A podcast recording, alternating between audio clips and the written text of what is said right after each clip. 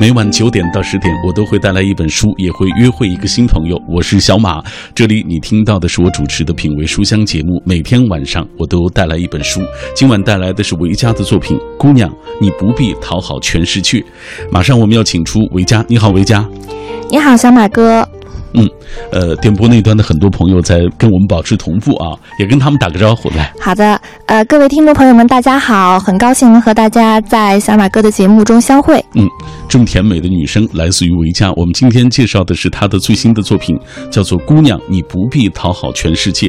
咱们先从这个名字说起吧啊，呃，在你看来，就是你想通过这样的名字表达什么？就是怎么怎么能不讨好全世界呢？嗯，我先来解释一下啊，这个名字究竟是怎么回事儿。首先呢，有很多朋友当时留言说，看到这个题目上写“姑娘，你不必讨好全世界”，于是男生就说：“好，这书不适合我了。”但是其实呢，呃，这本书里面所表达的态度呢，我认为是不分男女都是需要的，因为呃，现在人生活在这个社会上，会遇到很多的压力，而且你会发现，不管你是在哪一个年龄段，都会遇到很多人围绕在你的身边，对你试图指手画脚。嗯，我相信他们中间有很多人是善意，但是善意并不一定总是能带来好的结果。没错。那在这里的这个不讨好啊，并不是说我们不要拥有柔软的身段，相反，这个不讨好和柔软的身段是可以并存的。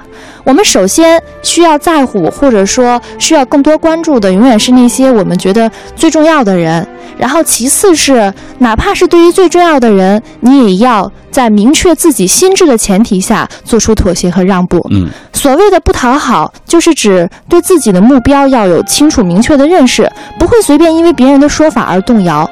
因为这世界上，特别是给女生啊，有。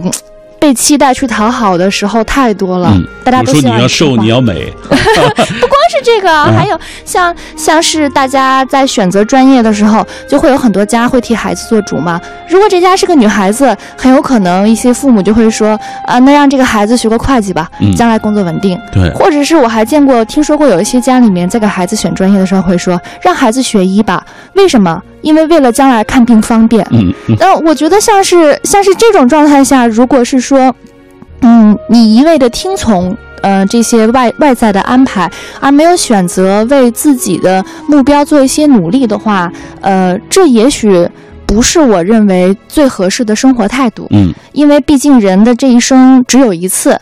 当会计和学当医生非常非常棒，他们都是非常非常的重要的职业，有非常非常好的人生。我个人非常非常崇拜医生和包括说对数字非常敏感的会计。嗯，但是我只是觉得，如果一个人决定要选择这样的人生，不应该是因为别人说了什么，唯一的理由是应该是你自己决定这么做。嗯所以你自己。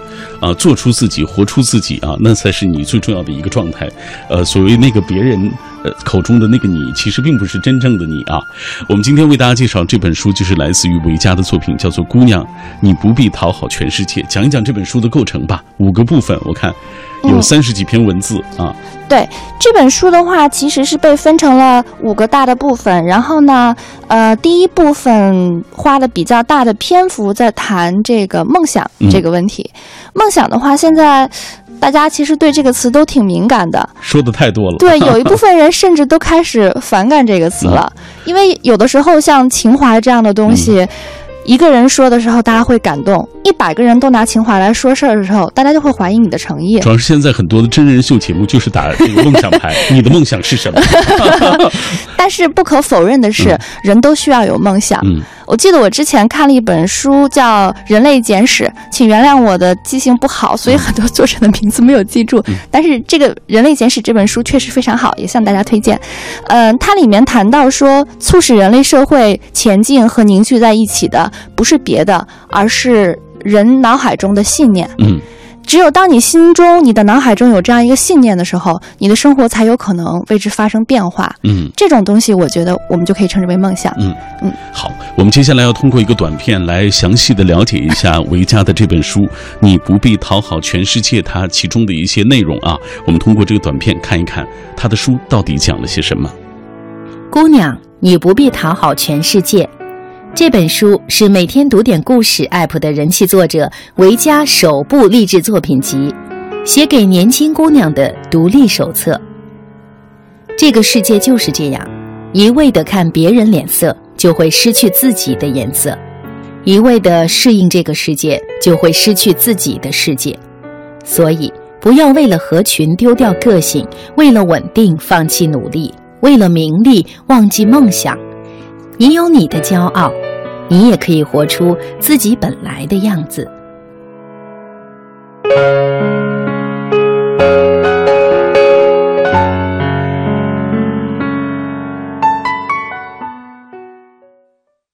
刚刚我们透过这个短片了解到这本书的一些大致的内容啊，其实你没有必要去讨好这个世界，你只需要活出自己本来的面目就可以。刚刚维嘉也在给我们介绍这本书的内容的过程当中谈到了梦想啊，现在是我们听到最多的一个词。这本书的第一部分你也说到了，呃，关于梦想，因为你写到了几篇关于梦想的文字啊，来给大家讲一讲。嗯。说到梦想的话，其实大部分人可能，呃，不是太能够区分清楚什么样才是真正的梦想。嗯，我在遇到的读者或者说朋友们，大家在聊起来的时候，会有很多人问我说，他其实不是太知道自己想要的是什么。嗯，那我能给出的答案就是，当你不知道自己想要的是什么的时候，如果你不尝试，你就。更不会知道，没错。那么，首先，如果想要弄明，梦想不是你想想就可以实现的。对，梦想不是在脑脑海里面就那么想出来的，它是通过一次一次的尝试、失败，然后才逐渐理清楚一个轮廓的。如果说人的这一生是一次旅途的话，那梦想其实就是这个旅途一直在前面照亮你的那盏灯。嗯，那你怎么会能认为梦想是一个从天上掉下来的东西呢？它没有那么容易的，你要花时间去寻找。然后呢，在说到梦想的时候的话，大家会会注意到说，梦想是一定和阻力联系在一起的。嗯，因为大部分的梦想之所以被称为梦想，都是因为它还没有实现。是，几乎人的这一生就是一个呃，用一个不太合适的比喻哈，就是我们的一生中其实会有各种的压力，有的时候可能我们就会觉得我们像是一个被蒙住眼睛的驴子，不停的蒙头在走，但是梦想就是我们眼前那颗。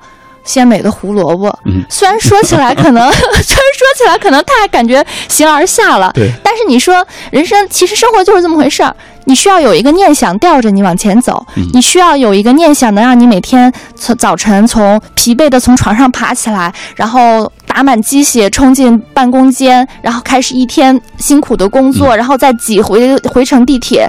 的这些过程中，其实谈不上太享受，也许，嗯，但是有梦想，这些就能坚持住。没错啊，嗯，有一个希望在前方，你就会觉得啊，你离他更近了啊。对，这其实就是人生的意义。嗯，人。啊！我看你通过这几篇文章，你看梦想不会逃走，逃走的是自己。嗯啊，你必须非常努力，才能看起来毫不费力啊。这些文字在微信当中都是很火的，这些这这些内容啊，大家很喜欢你的文字啊。还有就是梦想不是你想的太多就能实现啊，通向幸福的路远比我们想象中多。你看这些内容，其实对于我们来说，呃，从这些名字上我们就能知道啊，它对于我们来说很重要啊。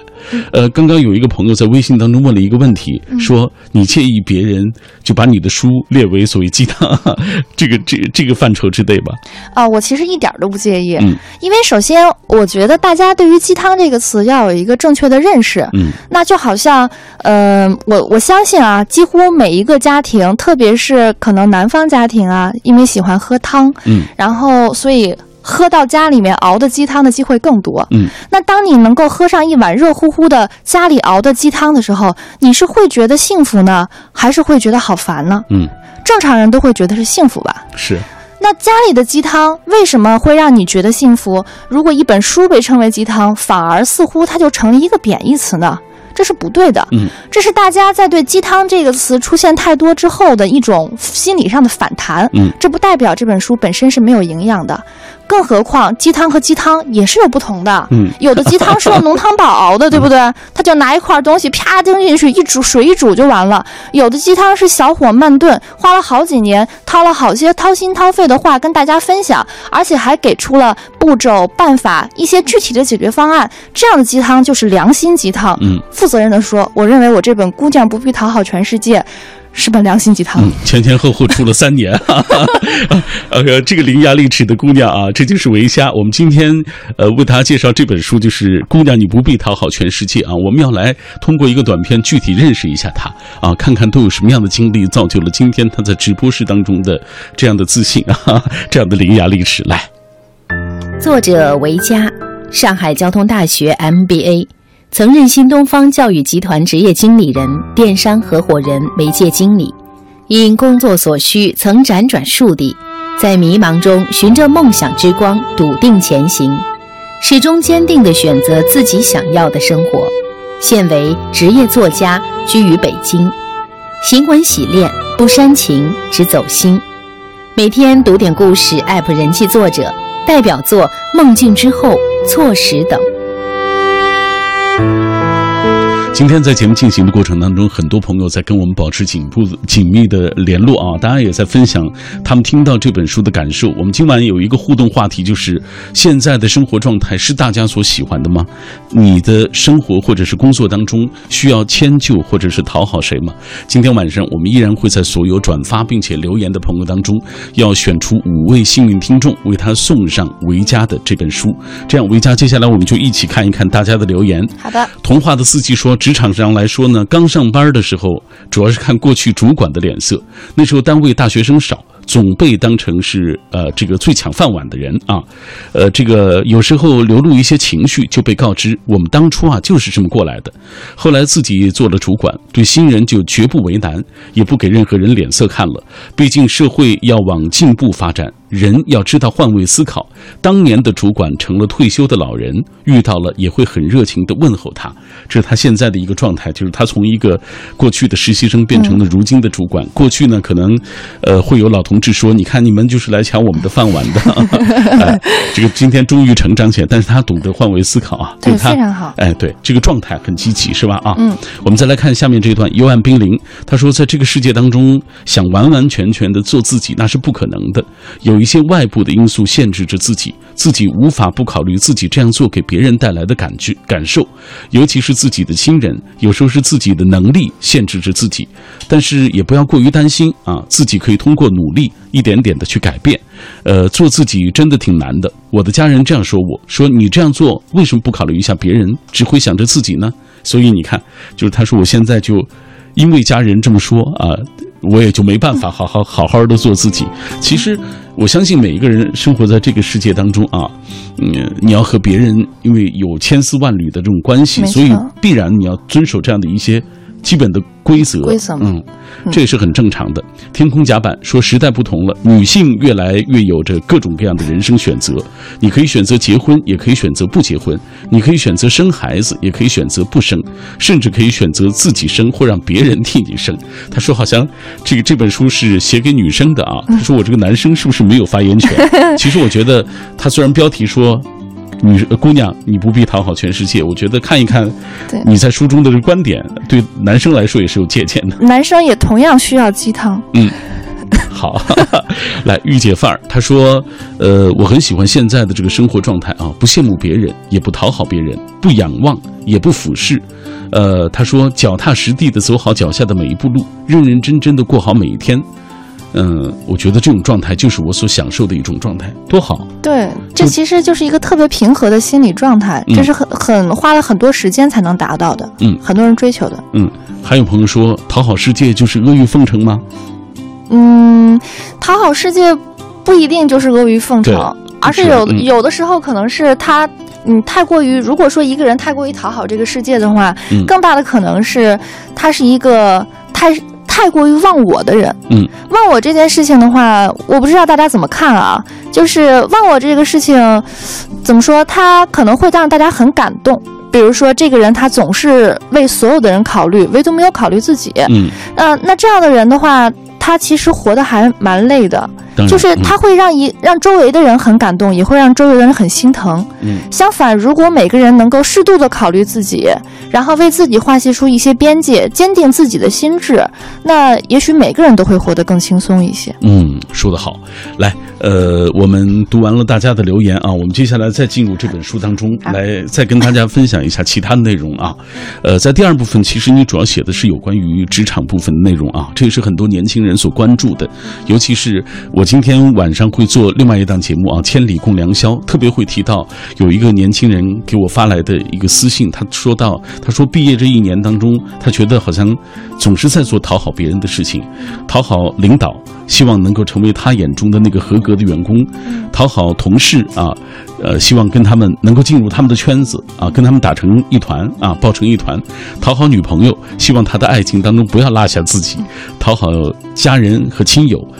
似乎自己挣的钱永远回不了他们，回报不了他们的爱，就他一直处在这种讨好的状态当中。我们先来说这个职场当中这种状态吧。嗯其实很多人，尤其是很很年轻的朋友，刚毕业，特别想进入同事的那个圈子，被大家所接受啊。嗯这本书当中，其实你也写到类似的这样的内容。嗯，呃，其实每个人。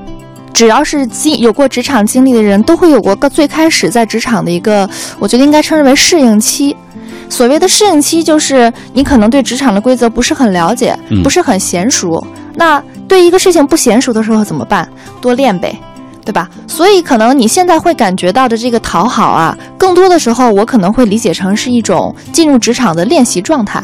这是因为你可能还有些笨拙的在适应这个职场的规则，才让你觉得你在刻意的讨好别人。嗯但是当你能够熟悉这个职场的规则，明白你职场中相处的这些人的他们的脾性、原则、底线或者痛点在什么地方的时候，那么你很可能就游刃有余了。嗯你既不需要做出特别违背自己心智的事情，也可以把这个事情推进下去。我相信小马哥在职场这么多年，一定见过这样子能够在职场中游刃有余的人，没错啊，而他们的游刃有余也一定不是一天养成的。没错。所以，对于刚才这位朋友，我想说的是，呃，第一，不要太着急，嗯啊、岁数都是会长的，经验也会越攒越多，嗯都是从。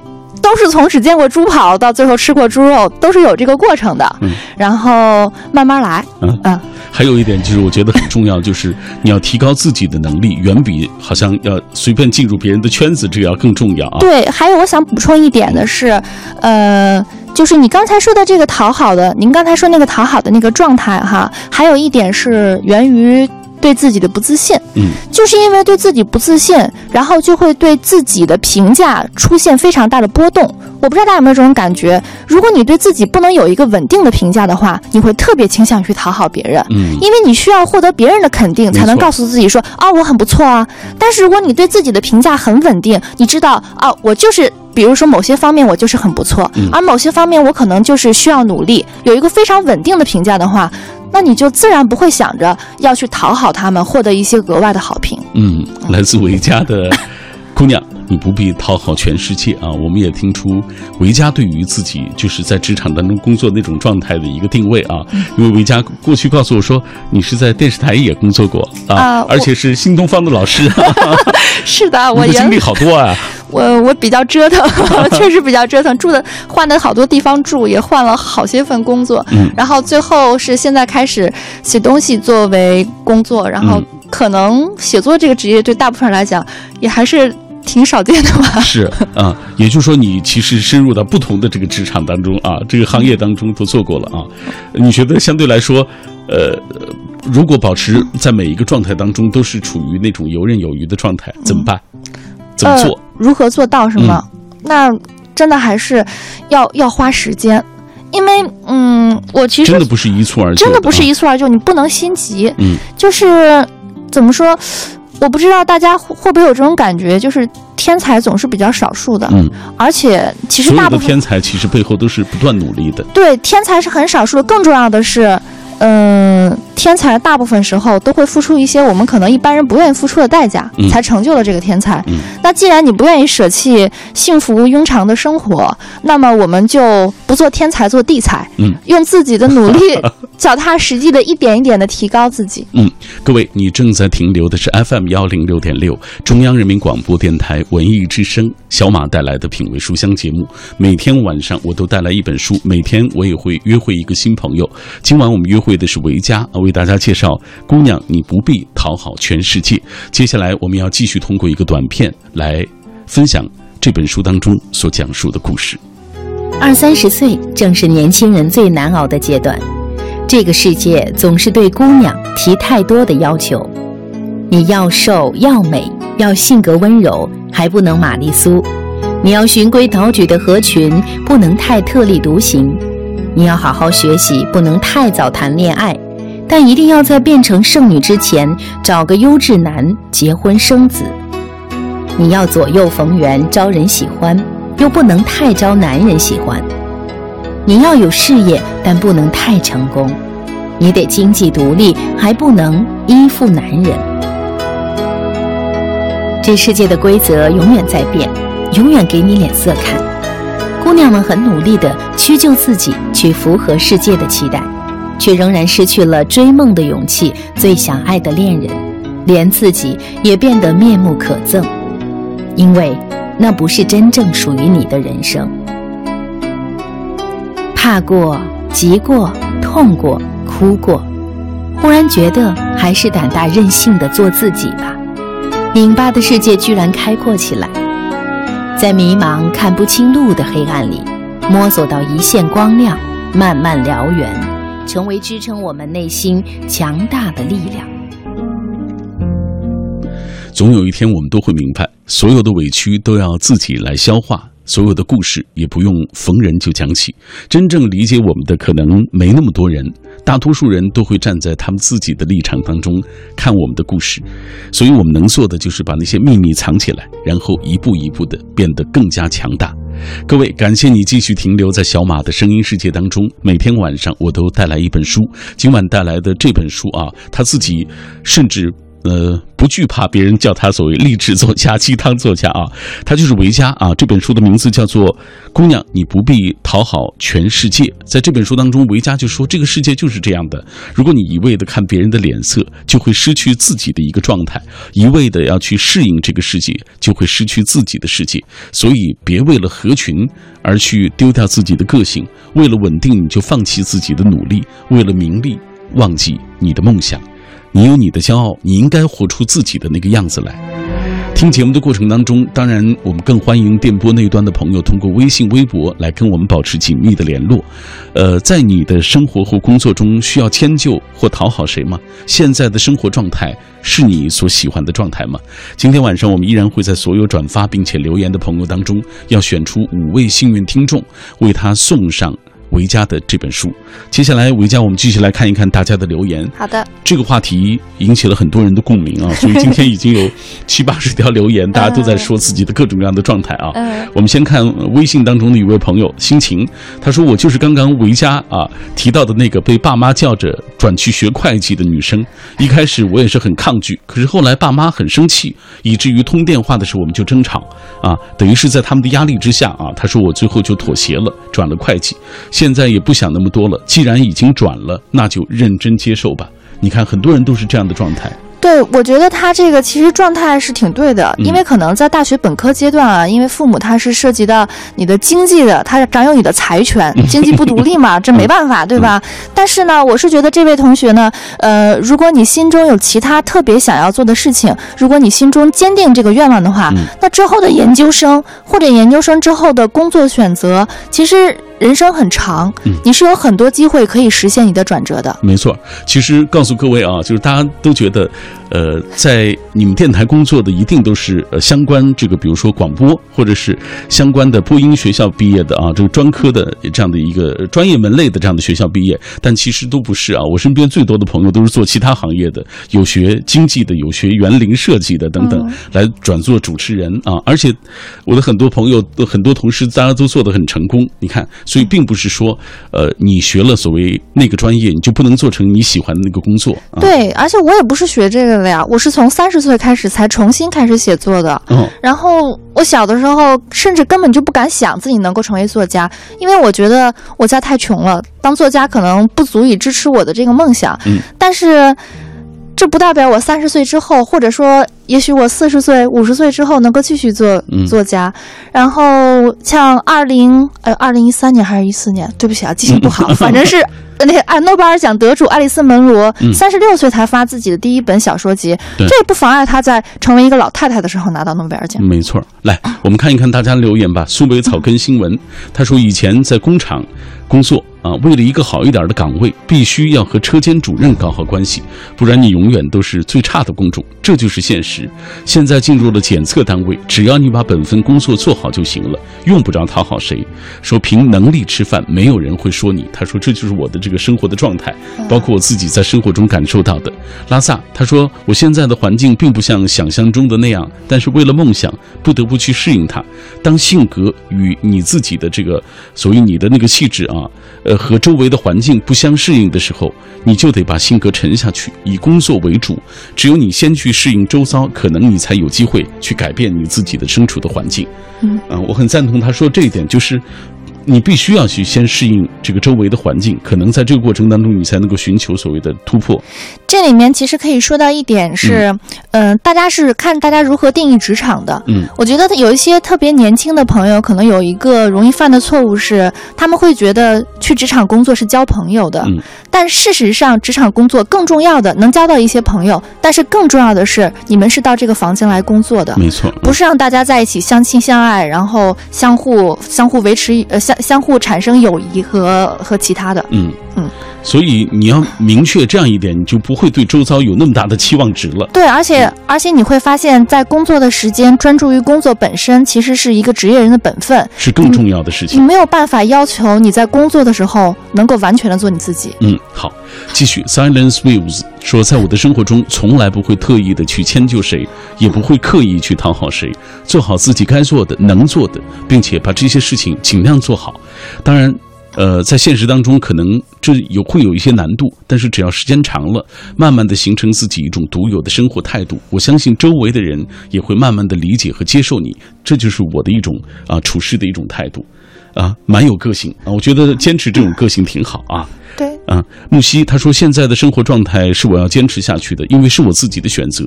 呃，生活态度很重要，只有把所谓态度摆好，才会有心思去经经营和努力。他说，生活其实很多。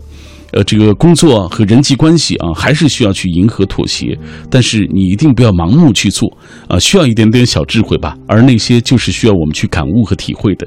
他说：“其实我觉得人无完人，各有各的不同，努力坚持自己所所要坚持的，那可能就是你最好的一种状态。”呃，我是飞鱼说，现在还处在隐忍阶段啊，想真正的做自己，其实还是有一点难度的，因为要生活得工作。但相信总有一天终会真正的强大起来，为此在默默的努力着，淡定从容，不卑不亢。对于目前来说，这就是我最大的智慧。我喜欢这句话：不卑不亢。嗯，是的。其实你，就是无论是在职场还是在，呃，生活中，我觉得这个所谓不卑不亢的状态是非常重要的啊。嗯，没错，不讨好全世界，其实也是一种不卑不亢。嗯。想念一座城，说现在喜欢现在的生活啊，不必刻意的讨好谁，不必为谁委曲求全，有事情就说啊，能去解决就解决。现在自己开始读书，没那么碌碌无为了啊。他有时候会因为生活不如意，心情烦恼；有时候也会因为没人分享而心情孤单；有时候也会想念一个人却不再联系；有时候觉得自己长大了，该嫁人了。这时候他说：“我在等你，等下完这场雨。”嗯，说到最后，我我觉得他这个嗯，整体的到最后这个感觉是，觉得还是对未来非常充满憧憬了。嗯嗯，蛮美好的一种状态。好啊、带着这种憧憬继续下去吧。呃，旧城安良说，每天都忙于在工作、爱情、亲情、友情中周旋，要考虑太多的人和事，却常常忘了最重要的其实就是怎么做自己。所以，其实你不必讨好任何人，但是做自己也不代表一意孤行，而是凭着热情、直觉、努力、坚持，找到属于自己的方向。大家还是挺清楚的说。的对，没错。嗯嗯，好真高兴大家都能理解我们 我们书的含义。好，姑娘，你不必讨好全世界啊！我们继续，呃，来深入到这个作品当中，跟大家一起来分享啊。呃，咱们继续捋一捋。呃，这本书当中你所写到的内容，第三部分啊，咱们前面说到了关于梦想、关于职场，第三部分是是都是有关于爱情的啊。嗯，爱情是大事儿。爱情是大事儿，对，在这部分你写到哪些故事？讲一讲。嗯，这部分里面其实故事有挺多的，然后我想挑一两个比较有代表性的跟大家分享一下。嗯，因为我觉得可能很多朋友都会遇到这样的问题，其中一个。重要呃非常非常常见的一个世纪难题就是分手了还要不要做朋友？嗯，虽然这篇文章不是这个名字啊，但它其实主要讲的是是这么一个话题。嗯，那这里面讲到一个女主人公呢，她在大学二年级的时候和男主人公相遇，嗯然后他们是异地恋，然后彼此花很多时间相互去探望对方。嗯但是呢，几年之后他们分手了。分手之后的话，这个女生发现自己在心里面对这个男生一直有留恋。嗯，我不知道大家有没有这种感觉啊，就是。嗯，分手之后，一个人如果对另外一个人还有留恋的话，他可能常常会把自己伪装成一个朋友的样子出现在他生活的周围。他会一直关心这个男生是一个什么动态呀，他现在到哪里去了，嗯，直到心里还有人家。对对他，所以他不愿意彻底翻篇儿嘛。嗯然后呢，直到有一天，这个男生给他打一个电话，跟他说他他现在去了一个新的城市，做了一个主管，他需要一个得力助手。他想来想去，觉得这女生特别合适，嗯这女生就去了。但是后来这女生才发现是自己会错意了。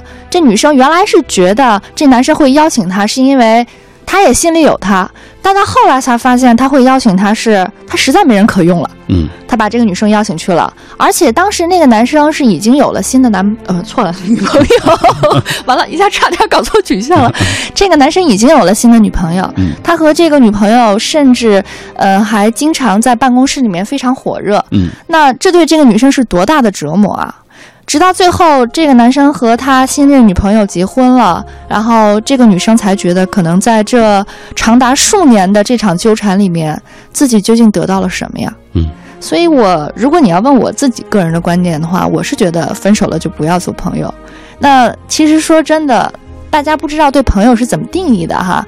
有些人定义朋友可能就是能一起说说心里话，有些人的定义是能一起跟他喝醉酒，有些人的定义是能吃烤串儿，然后付钱要大方，能一起逛街，能帮他拿东西，或者说出了问题能替他呃解决后善后等等等等。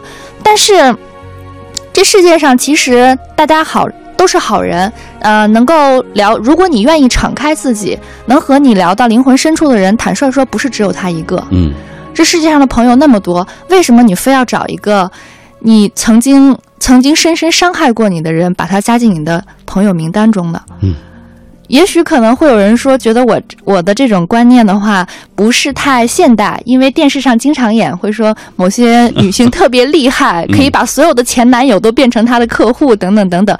但这不一样，大家应该明白我们说的这是不一样。嗯如果两个人真的是深深爱过的话，那么长时间的呃这这种关系中，其中对其中一方一定是不对等的。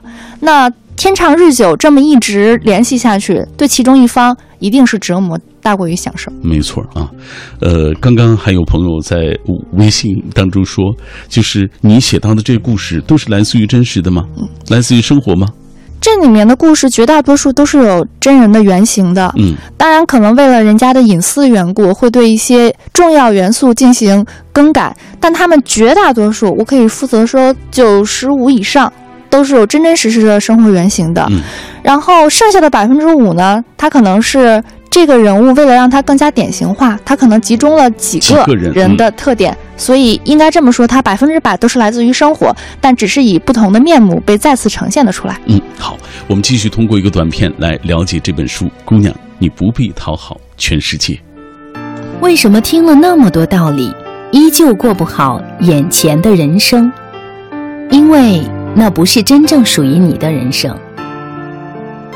有一种讨好，其实是懦弱，不敢做自己喜欢的事，不敢说出自己真实的想法。有一种讨好，其实是取巧，以为复制别人的成功，自己也就一定能成功。有一种讨好，其实是认输，不敢直面挫折，害怕失败，拒绝尝试可能而变得平庸。愿你非常勇敢，始终努力，脚步坚定，不急于求成，慢慢强大。愿你不再怕别人的眼光，不再怕反对的声音。愿你终将抵达属于自己的万丈光芒。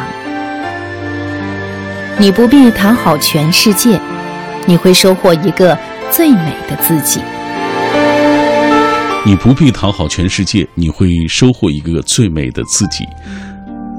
继续这本书当中的内容啊，今天在跟我们保持同步的过程当中，很多朋友也在分享属于自己的故事，大家都在说自己的这个状态啊，说不讨好，呃，当然也有些朋友。就会说到自己的那个委屈啊，来，我们看一看大家留言。这位是 Many，他说：“不管你用什么样的方式活着，我们都只有一个目的，就是别违心，别后悔。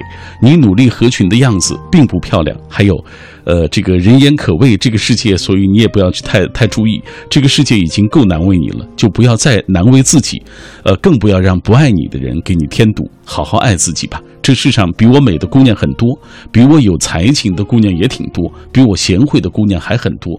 可是这并不令我沮丧，因为我比以前的自己已经好了很多。一百万个赞。嗯，你看，他就是最好的一种状态，就是不和别人比，和自己的过去比，这就是最好的一个状态。对，因为你永远比不了别人。其实，对你，你如果你如果是以。这个比较来作为自己人生的目标的话，那太痛苦了，永远赢不了。嗯，这就是一场必输的战役。是，但是如果你是以提高自己，每天都比昨天的自己更好一点作为自己人生目标的话，你就是常胜将军。只要你努力。嗯，来，甘肃糖糖说，一直以来我都是一个性格偏内向的人，呃，好事情呢往往有自己的看法，从不主主动迎合所谓大众啊。呃，这个这样的很多时候呢，可能就是显得不怎么合群，或者和身边大多数人不那么一样。我个人觉得没什么啊，人有点思想或者有点自己的这个状态挺好的。但是我身边的人总觉得好像我和他们不在一个圈子。关于混圈子这个事儿，你怎么看？啊，我自己是不混圈子的。对我，我尤其是刻意的进入某一个圈子。对。我是这么觉得啊，就是我今年已经三十四啊，翻过年来我就三十五了。哦，你要暴露年龄？对，我暴露 年龄了，各位各位听众们，我 我那个因为生月比较早，所以翻过年来就就三十五岁了。那我觉得到了三十五岁，你如果是说我和我二十五岁、十五岁的时候有什么不同，那就是我现在可以选择我自己的生活空间。嗯，我不必再和那些。可能我认为相处的不愉快的人硬要绑在一起，没错吧？嗯。然后呢，刚才说到混圈子这件事啊，我我其实总是听人说说要多混圈子，说你要多认识一些，呃，医院的人啊，什么法院的人啊，教育局的人啊，然后反正就是各条渠道上的人，你万一有事儿的时候呢，他们可以帮你这样子有有一些什么，反正小的便益。嗯。我相信这种好处肯定是存在的。嗯。但是你要想啊。首先，你不能存着什么事儿都不按照规则去走的这么一个念想。我觉得很多人之所以会这么看重于混圈子，就是因为他们在心里面始终存着能够不按照规则，对，能够不按规则，能够找熟人走捷径的这个思想。嗯。然后随着中国越来越发达，呃，越来越发展，啊，规则越来越越来越完善，走规则很可能会比你不走规则要快。还要简单，嗯，然后在这样的一个前提下呢，你花这么多的时间去混圈子，不一定由你来提高自己的实力来的，咱们怎么说，或者说更有效。更重要的一点是，圈子不是你想混就能混的，你永远只能混到跟你体量相当的人。的的圈子去。没错，如果你希望能够结识到更棒的人，靠那些人来结识自己，那你首先要先要打量打量自己，看看自己有几斤几两。嗯，他们既然能够混到比你更好的位子上，或者说更高的人生阶段上，那他们自然也不是傻子。嗯他们的时间精力都是他们非常宝贵的资源。为什么他们要把时间和精力花在一个明显不如自己的人身上呢？你要想一想，你是特别可爱、特别帅、特别有钱、特别有魅力，还是特别有什么？嗯，好。呃，好爽快啊！听你说话，来，我们继续看大家留言。嗯，呃，下一段来自于雨季痕说，现在的职场状态虽然不必刻意去讨好别人吧，但很多时候可能你迁就，可能还会迁就一下，呃，一不小心就会被批得体无完肤。很多时候都是百口莫辩，别人只是看到结果，过程怎么样痛苦都得自己去承受，活出自己还是有很大的进步空间呀。这是他的状态。我觉得，嗯，说实话，就是如果。呃，是你该成长这个空间，我觉得是是需要我们不断去努力的。对你就好像，嗯，我之前听过一种说法，他说每个人其实，呃，包括说生活在都市里的人，为什么经常会觉得精神上很压抑？因为呢，我们日常生活中的焦虑或者压力，或者说其他发生的这些事件，无数的事物性的事情，会挤占我们的心灵空间。嗯，而你的心灵空间呢，其实就是你能够会影响到你能感知到的物理空间。所以为什么我们经常说要抬头仰望星空？仰望星空之后呢，那无穷无尽的宇宙会让你觉得自己的渺小，同时开拓了你的眼，也开拓了你的心。嗯，你心里的空间也会变大。没错啊。嗯来，咱们还有一点时间，继续给大家讲一讲书里的故事吧。好的，在第四、第五部分当中啊，咱们还没有给大家具体讲一讲，来给大家讲一个故事。嗯，第四、第五部分的话，其实最后主要说的是，呃，我认为如果总结起来的话，说的是个三观的问题。嗯人生观、价值观还有世界观。那三观，我觉得对于一个人非常非常的重要。这个世界的选择和说法太多，如果自己的三观不正、意志不坚定，很容易就容易被带跑偏了。嗯，那这里面的话，我谈到了几个问题，包括合群，还有年龄，以及与父母相处，然后还有如何定义自身价值的问题。如果你要让我来说，这里面谈到了的是一个挑出一个具体的故事的话，那我愿意讲讲合群这个问题，嗯，因为大家都在很多人都在说这个合群的事儿哈。对，刚刚也有朋友提到啊。对对对，我其实想说说我自己的故事。我这里面有谈到说，嗯，我个子非常高啊，又暴露了，我个子很挺高的。然后呢，我我不知道大家怎么看啊，但是在我小的时候那个年代，大家会觉得一个小女孩个子特别高的话，会看起来特别不温柔，嗯对吧？因为因为很多男生有的时候还没我高，嗯然后我当时，而且我脚还特别大，所以我经常有一段时间是所有的鞋只要能穿得上我就买，不管多，不管是它的跟儿有多高，不考虑这个问题。嗯这就导致我们班男同学根本就不愿意站在我身边，嗯他们一看见我就躲。就觉得我太高了，嗯。看趁着他们很矮的样子，而且不仅如此呢，就是在我小的时候的那个文化氛围里面，他们会强调说女生要柔弱是一种美，看起来乖乖的是一种美。嗯。可我所有的这些都不占，我有点，我小的时候有点偏古怪少女的那种感觉，然后，然后这就使得我在整个少女阶段的话，其实，呃，我也有挺多朋友，但是我会觉得好像没有办法达到主流对一个女孩子期待的那种青春的的那种状态，嗯这让我自己曾经很困惑。而且后来我往我们家往上数，我发现其实我奶奶也不是个纯粹意义上合群的人。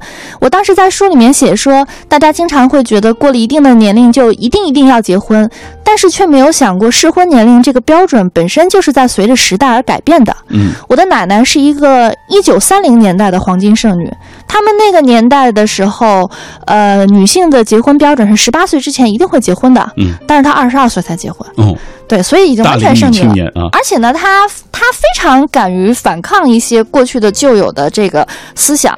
呃，我我家里的人告诉我说，我奶奶之所以是个大脚的原因是，她的母亲要给她要给她缠足的时候，那个年代的女人大部分都是小脚，是包括我的姥姥三寸经典，对，给她缠足的时候，她就她就撒腿在村子里面来回跑。嗯后来把我的我我们那边叫老奶奶，就是我奶奶的妈妈，嗯把她逼得太急了，她就拿把刀在后面追她。嗯但是就算拿着被拿着刀追，嗯，她也死不缠缠脚。所以她最终抗拒的结果是，她成了那个年代很少见的大脚女人。嗯那大脚对她这一生有多少影响，我我觉得不好说，但她至少是她这一生，呃，愿意尝试，然后愿意接受新鲜事物，有自己想法的一个鲜明的体现。嗯嗯，真好。嗯，嗯后来他还有很多，我我觉得奶奶如果年轻一点的话，绝对是一个艺术家。嗯他后来甚至还学会了用 QQ 跟别人聊天。哇，嗯，他他不会语音，但是他。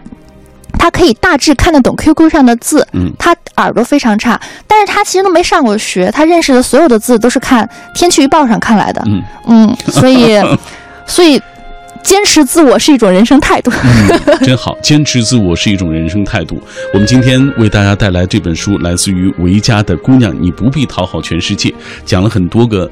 呃，关于不讨好世界、不讨好爱情、不讨好爱人等等啊，这样的一些故事，呃，今天有很多的朋友在跟我们一起分享他们，呃，这个生活当中所谓不讨好的这种状态，他们的理解啊。但是因为时间的关系，我没办法读到了，给大家做一个预告吧，就是，呃，在两个多小时之后啊，中国之声千里共良宵，我今晚的主题就是关于所谓讨好的内容啊，也是因为一位呃听众的留言而引发的今晚的主题，所以大家可以持续的关关注，也可以继续的分享关于你讨好的故事。